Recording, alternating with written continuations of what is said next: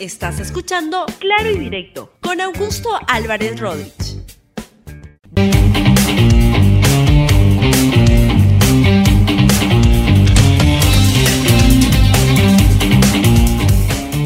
Bienvenidos a Claro y Directo, un programa de RTV. Hoy voy a tener el gusto de presentar y conversar con el congresista Gino Costa en un día crucial para la reforma política. Si hoy no se vota en la dirección de apoyar varias iniciativas que vamos a comentar ahora, va a ser imposible que podamos tener una elección, la elección del año 2021, con esas normas. Bien, pasemos entonces a la entrevista que voy a tener en este momento en un día crucial. Estoy con el congresista Gino Costa, a quien le doy la bienvenida. Gino, muy, buenas, eh, muy buenos días.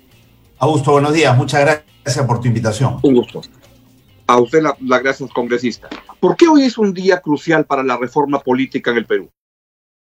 Porque eh, dos aspectos fundamentales de ella, eh, la eliminación de la inmunidad parlamentaria y el establecimiento de impedimentos para que quienes tienen sentencia en primera instancia eh, estén impedidos de postular a cargos de elección popular, presidencia, vicepresidencia, congreso, gobiernos regionales o gobiernos municipales, eh, o ejercer la función pública en, cargos de confianza.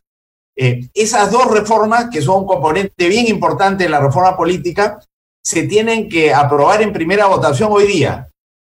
Si no se aprueban hoy día o esta semana, digamos, hasta el domingo, pero el último pleno de esta semana es hoy día, si no se debaten y se aprueban, no van a poder ser ratificadas en la próxima legislatura. Y si eso ocurre, entonces no van a tener vigencia en el próximo proceso electoral. De manera que es clave que puedan ser debatidas y votadas. En la agenda del Pleno ya está la reforma constitucional de la inmunidad parlamentaria, pero todavía no está la que establece los impedimentos para postular y ejercer la función pública, y eso es lo que estamos peleando en este momento y esto se puede, vi un tuit suyo hace dos horas que dice lo siguiente, presidente del Congreso levanta junta de portavoces sin poner al voto la inclusión en la agenda del Pleno de hoy la reforma constitucional para impedir que sentenciados postulen a cargo de elección popular. Atención, reforma política en peligro. ¿Sigue en peligro? Sigue en peligro porque se eh, convoca la Junta de Portavoces para incorporar temas que no estaban en la agenda. Eh, en esa lista de las cosas que hemos incorporado estaba la inmunidad parlamentaria, pero no el impedimento para postular. Se hizo el pedido de que se incorporara y el presidente no puso esto al voto, con lo cual ha quedado por ahora excluido. Ha señalado él que habrá una nueva junta de portavoces en el curso del día, pero esa es, digamos, una cosa muy abierta, podría no haberla, y si no la hay, termina el día, termina el pleno y nos quedamos sin esta importante reforma constitucional. De manera que nosotros estamos llamando a que eh, se, convoque a esa junta de portavoces con hora cierta, o si no, se corra una acta virtual por la cual todos los portavoces que quieren que eso se discuta firman el acta virtual. Y aparentemente están corriendo esa acta, eso es lo que me han dicho, nosotros no le hemos recibido todavía, y esperamos que eh, esto esté concluido a las 12 del día. De lo contrario, vamos a tener que eh, adoptar otras medidas para que en el Pleno mismo eh, exijamos la incorporación de esto a la agenda.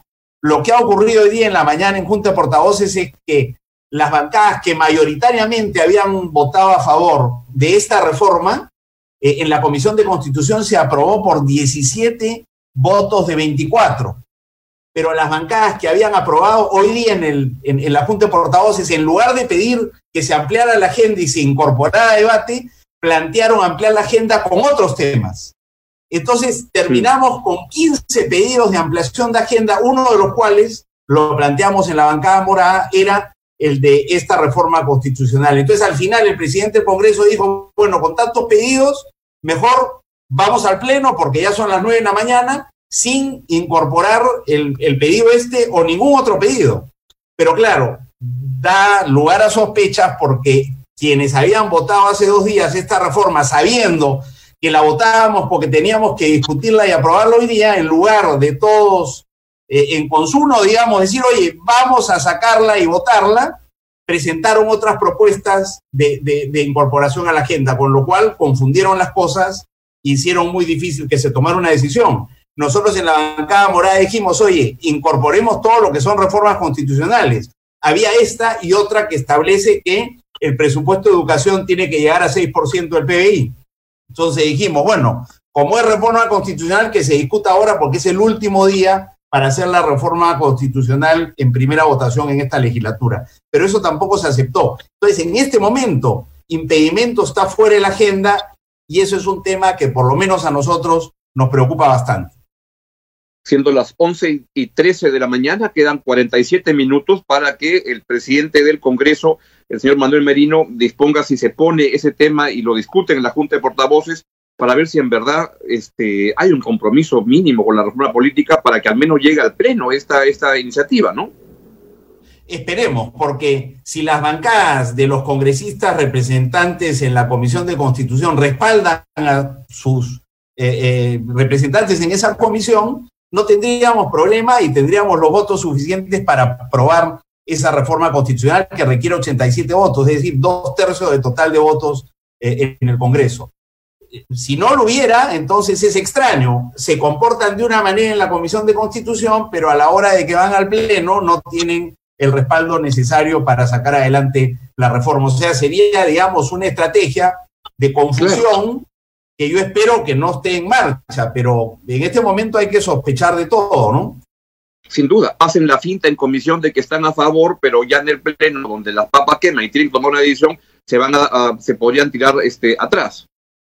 Mira, eh, eh, en Constitución votaron a favor los congresistas de APP, de Acción Popular, del Partido Morado, o del Frente Amplio, de FREPAP, uno de los dos de Podemos Perú, eh, Somos Perú y uno de los dos de UPP. Solo votaron en contra Fuerza Popular, el Fujimorismo y un representante de Podemos Perú y un representante de UPP. O sea que ocho, ocho eh, partidos, ocho bancadas votaron a favor de esto, sabiendo que hoy día teníamos que debatirlo y votarlo. Pero a la hora de que vamos a la Junta de Portavoces, presentan como urgente otros proyectos que congestionan la agenda, entre ellos las interpelaciones, que perfectamente son proyectos importantes, pero podrían esperar la próxima semana.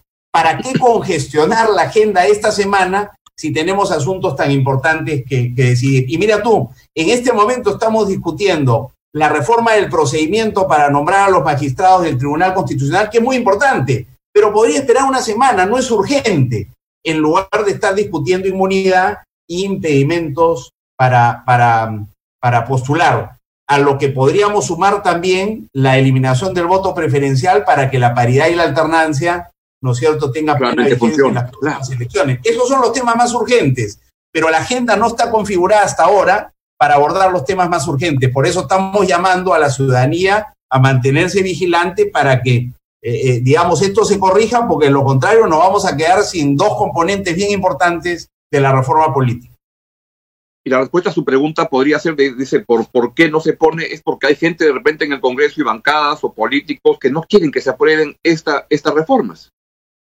Claro, porque, digamos, si, si hay políticos con problemas con la justicia que eventualmente pueden eh, eh, terminar en una situación en que recae en ellos una sentencia en primera instancia, eso los les impediría, ¿no es cierto?, postular a cargos de elección popular o ejercer la función pública.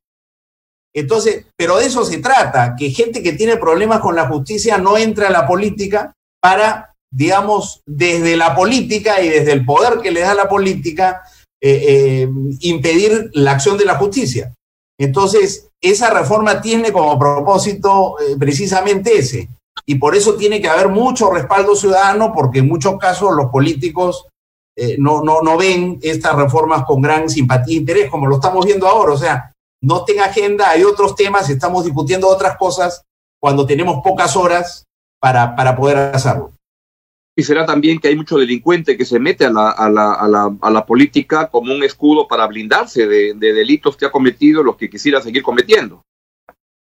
Bueno, mira, eh, según Proética, en el último proceso electoral eh, postularon en total 230 eh, candidatos con sentencias. No necesariamente sentencias en primera instancia por delitos dolosos, como lo que estamos digamos, este, estableciendo como impedimento, pero en general 230 candidatos con, con eh, sentencias este, de algún tipo, ¿no? Entonces, lo que pasa es que hay mucha gente metida en política que ha ejercido función pública, ¿no? que tiene problemas con la justicia. Y bueno, que los resuelva y mientras los tiene, que se aboque a esa tarea y no, digamos, entrar a la política, perjudicarla, hacerle daño a la imagen de las instituciones a las que se incorporan y, a la política democrática en general. Eso le hace un, gran daño, ¿no es cierto? En el caso del Congreso está clarísimo que eso ha contribuido a la mala imagen que el Congreso tiene. Entonces, esto lo que propone es recuperar la confianza de la ciudadanía en los políticos y en, sus, y en las instituciones democráticas. Ese es el gran propósito, pero encuentra esta resistencia en gente que, como tú has señalado, tiene pues eh, problemas con la justicia, ¿no? Entonces, cuando son 11 y 18 quedan 42 minutos para que el Congreso en Junta de Portavoces tome una decisión. Una, un llamado, un comentario final a la, a, la, a la población peruana de por qué es importante que ejerza presión, que ponga los reflectores sobre lo que está pasando el día de hoy en el Congreso en materia de reforma política. Sí, porque, mm, digamos, me da la impresión, Augusto, como te lo he dicho, que acá hay una eh, resistencia a hacer estos cambios que son importantes para desentar la política y, evitar la penetración de la corrupción eh, en la política.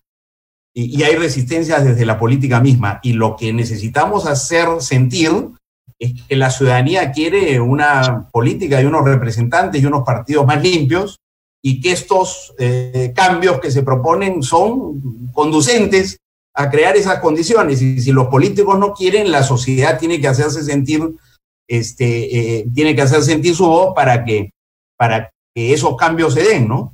Básicamente eso, entonces hay que mantenerse vigilantes, hay que hacer sentir su voz en los medios, en las redes, este, y, en fin, ayudar a que estos cambios, yo creo que es posible sacarlos adelante, pero no basta, digamos, la acción dentro del Congreso, sino tiene que haber un claro respaldo ciudadano a favor de estos cambios.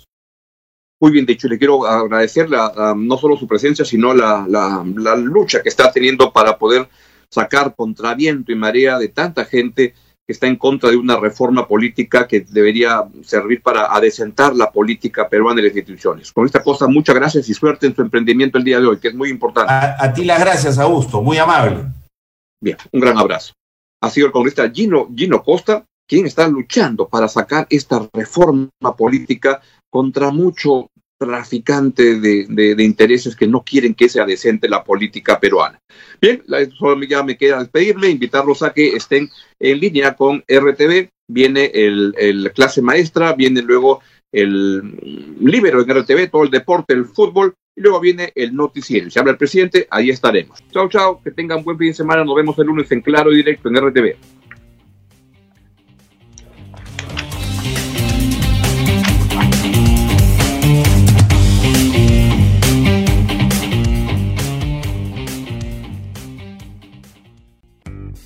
Gracias por escuchar Claro y Directo con Augusto Álvarez Rodríguez. Suscríbete para que disfrutes más contenidos.